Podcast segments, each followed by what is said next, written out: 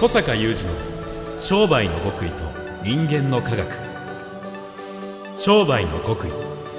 それは人の営みの秘密。人間の科学。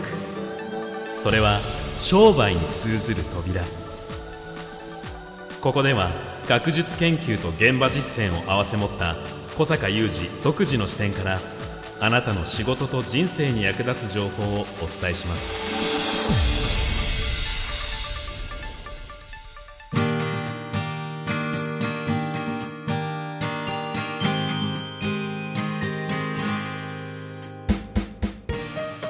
こんにちは小坂雄二です。こんにちは三代田悟です。2020年11月5日の番組です。あの前回の小坂さんの話が私ずっと刺さっていまして、はいはい。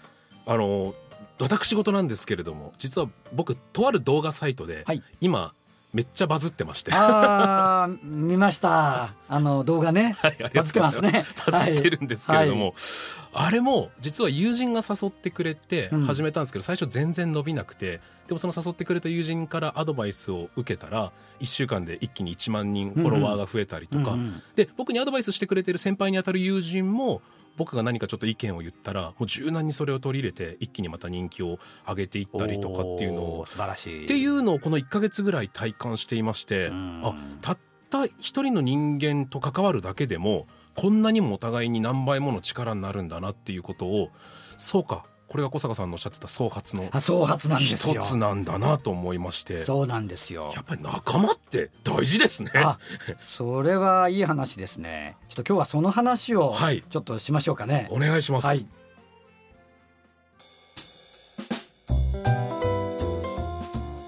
ちょっとなんか少年誌っぽい少年誌っぽい。話ではありますけれども、はい。仲間ってでも大事ですよね。少年誌っぽいね。少年誌っぽいですよね。はい そうちょうどねあの私どもの長らく主催してますワクワク系マーケティング実践会のはい。開放誌に、はい。ううちの開放誌ってまあ会員さんに毎月届くのですがあの大量のこう会員さんの実践レポート事例ですね、本人たちが書いたはい。事例がたくさん載ってるんですね、うん。で私たちの解説付きで、うん。その中にそのワクワク系をこう身につけていく学んで身につけていくところに関するお二人の方からのですね今回レポートが、はい。そのたくさんの、ええ。ーマーケティングの方のね売上作りとか顧客作りのレポートに混じって、うん。お二方実は掲載してるんですけども、そのうちの片方の方がねまさにその仲間の話をされていて。しかもその方がこうレポートの書き出しに書かれてるのは、まあ、自分この会に入って、うん。まあ、しきりの小坂さんがさ、まあ、そう言うと、うん。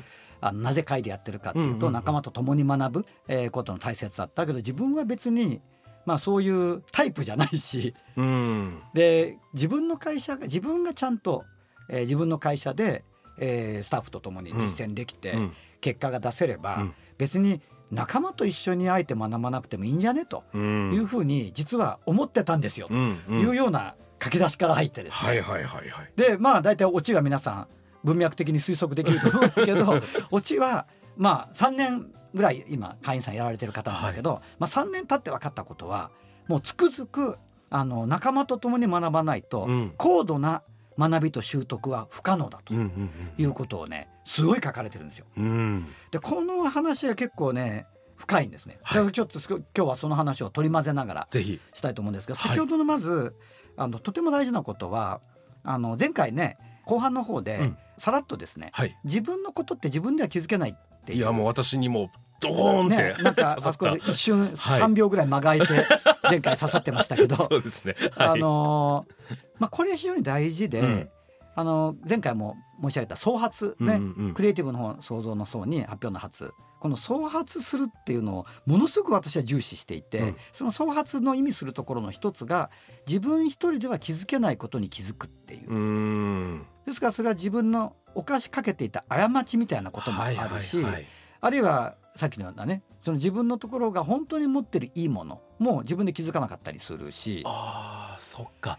持ってるいいものを持ち寄って与え合うっていうだけではないんですね。まずね、うん。あのそれももちろん創発なんです、うんうん。あ相手もいいものまた先ほどのね宮田さんの動画の話じゃないですけども、でもそこではこうまずお互いの持ってるアイデアだったり、うんその他相手があまり思いついてないようなアイデアを与え合う。これも創発なんですね、自分一人では思いつかないことを思いつくってことも創発の意の中に入っていると。はい。だけど同時にもしかするとそのお友達は三代田さんのことを、まあ、よく知ってる方ですよね。そうですね、うん、だからそのまずジャストアイデアこう相手が誰であれ通用するアイデアとしてそのプラスになるアイデアを言うということもあるかもしれないし、うんうん三代田さんのいいところを彼は三代田さん以上に知っていて、うん。いや三代田さんがやるならここじゃないのとか、うんうん、まさにそんな感じで。そういんうところは深いツッコミでありうん深い創発ですよね。だから時にはちょっと傷つくこともあるっちゃあるんですよね。自分の価値観で自分が信じたものと違うん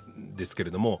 でも僕も尊敬してる人間だったのでこいつが言うならっていうことでやってみたらその通りですごく嬉しくてまたちょっとだけ傷つくみたいな。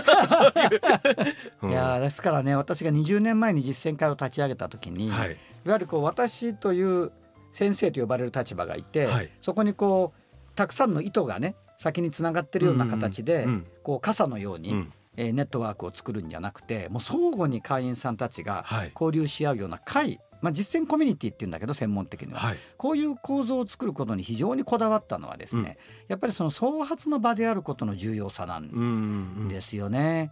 だからそのワクワク系の学習と習得っていう先ほどのねレポートの方が寄せてくれたテーマはそこにあるんだけど学校のお勉強じゃないんでね、うん。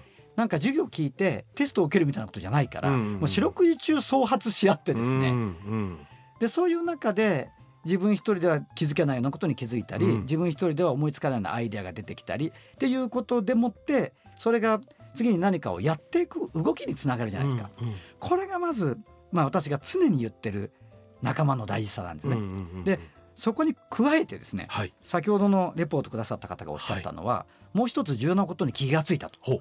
それは意外と自分も含めてやっぱり会に入った時とかあのさあじゃあ会に入りました会費も払いました。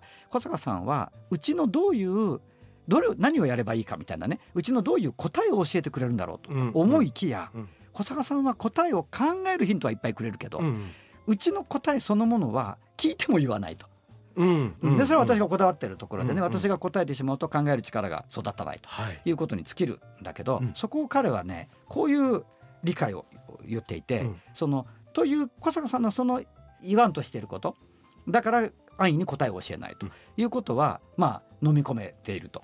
だけどもやっぱり答えを欲しい自分もいると。うん。でそのなんかねえ微妙に主体的ではない心の状態が、仲間との対話が始まると動くっていうんですよね彼は。はうん、ところが一人で考えたり一人で悩んで、でた時期っていうのはやっぱりそれがね動かないんだってうん。その何か言葉にはできないんですけどと彼は言ってるんだけどうん。その何かが仲間と対話しだすと動き出すと。うん。それをあえて言葉にするならば学びや実践の主体性だってから言うんですよね。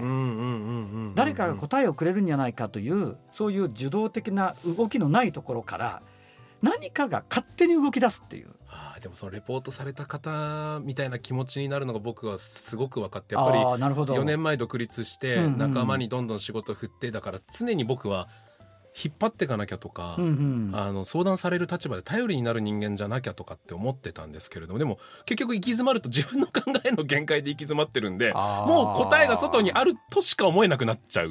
なるほど。うんそれは分かりやすい心理状態だよね。はい、でも真に知ってる人がいるわけではないし。そうなんだよね。そうなんだよね。だからさっきの動画の話で言うと僕はこういうところがいいと思うよってつっついてくれた彼のおかげであこんなにも無限に案が浮かんでくるっていう状態に僕はなったので、うん。非常にその方の気持ちはよくわかります。そうなのよ、うん。なんかう非常にね言葉にしにくいところを上手にレポートしてくれたなと思っていて、うんうんうん。その何かが動くんですよ、うんうんその何かが動き出すとすごくその学びとかがあるいは学びからヒントを得た実践も主体的になっていくってから言うんだよね。うんうんうんそうすると誰かが答えを知ってるんじゃないかという答え探しの思考は止まりうん逆に、うんうんそしてどんどん自分が答えをまあなんとかな生み出して試していく、うんうん動いていくってことの方にエネルギーが回っていくみたいなね。いいですね。でこれが仲間との対話の力だってことを彼はうんうんうんすごい言っていて、うん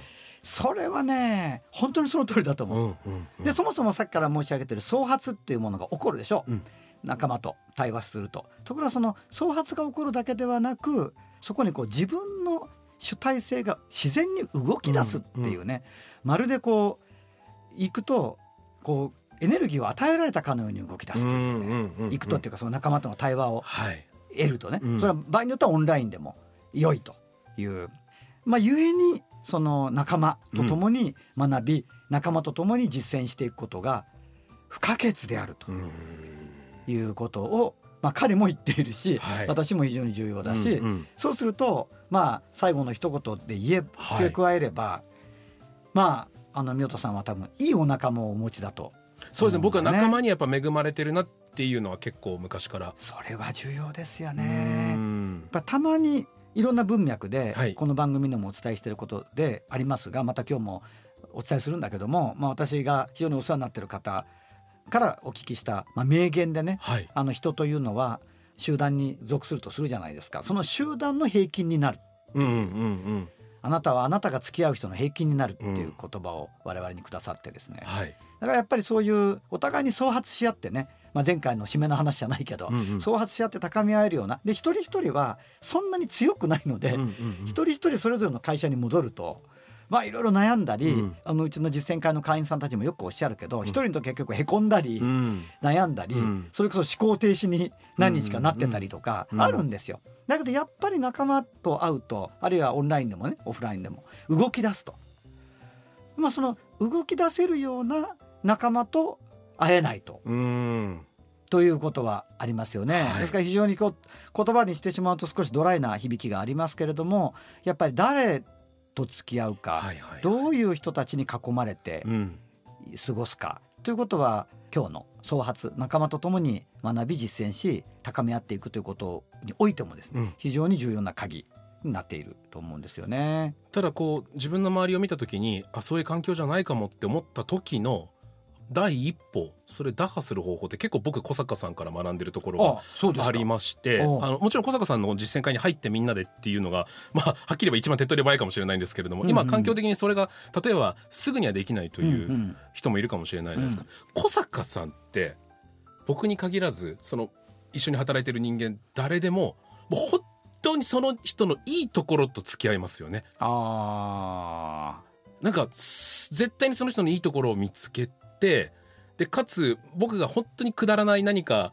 あのネットで見つけたこの動画面白いですよレベルのしょうもない話でも小坂さんの何かこうアンテナに触れたら「え何それ何それ」って教えてみたいなスタンスでお話しされるじゃないですか。だからそこのなんて言うんでしょう自分から平均値を上げてるというか悪いところと人と付き合ってないなっていうのはすごく昔から感じているところで。それは興味深い言われ方ですね。なんかね。小坂さんご自身はまあそういう自覚？自覚ないですね。でもよく言われる。ああそうですか。あとあの、うん、アメリカで開発された非常にあの有名なストレングスファイン、はい、ストレングスファインダーっていう、はい、あの人の才能をあのこう明確にする、テストみたいなんですけど、うん、あのそれでまあ、その研究者によると人は54個かな、の才能の種があってそれの組み合わせでできているみたいな上位5つみたいなのが出るんですけどそのトップかな私はそのいいものを見つける。あ人とか物とか何でも。その存在のいいものをいいところを見つけるっていう才能のがトップだったと。そしてあなたといるといるだけで周りの人はハッピーっていう才能が2番目だった気がするね。まんま仕事になってる。まんま仕事になってるよね。そっか。はい。ああそういうことだったんですね、まあ、でもねそういうような人がいるといいですよね。身近な人たちといいいとこを語り合ってもいいかもしれないですよね。はい、はい、仲間って大事ですね。仲間って大事ですね、はい、ありがとうございます、はい、小坂雄二の商売の極意と人間の科学。ここまでのお相手は小坂雄二と三代田悟でした。